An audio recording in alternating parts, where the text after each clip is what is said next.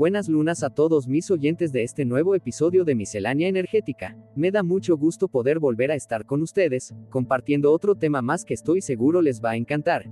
Y bueno, empiezo mandando saludos para todos nuestros fanáticos de mi yo energético. Gracias por compartir esta grandiosa energía con nosotros llena de paz y felicidad.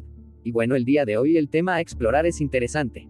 A mí en lo personal me llama mucho la atención. Y es nada más y nada menos que la teoría de las malas energías o malas vibras como muchos dicen.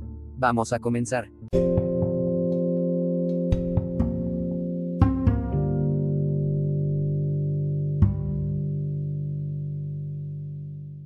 El mal humor existe y las energías negativas van de la mano con ello. En lugares quedan atrapadas las malas energías de la gente que rodea algún lugar. Existen las personas víricas, estas consumen energía y nos contagian de emociones negativas que nos dejan sin fuerza. Esto igual que un virus contagia y hace sentir mal, cuando se aleja se va recuperando poco a poco el estado natural de cada persona. Rodearnos de personas de bien, que le quieran y que lo demuestre, que nos hagan felices y nos provoquen andar con la pila recargada son las que valen la pena, no dejes entrar a tu hogar una persona con mala vibra recuerda, que tu casa es tu espacio sagrado en el que pasas mayoría de tu tiempo y lo compartes con personas que amas y cuidas, evita llevar energías que provoquen pleitos o carencias en tu hogar. Interesante no?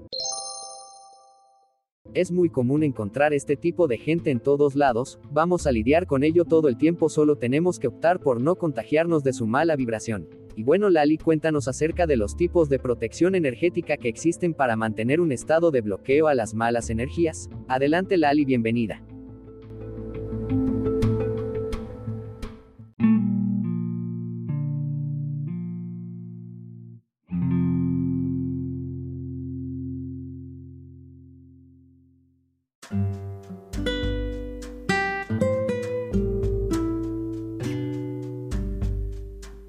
Hola Rubén, muchas gracias por el espacio.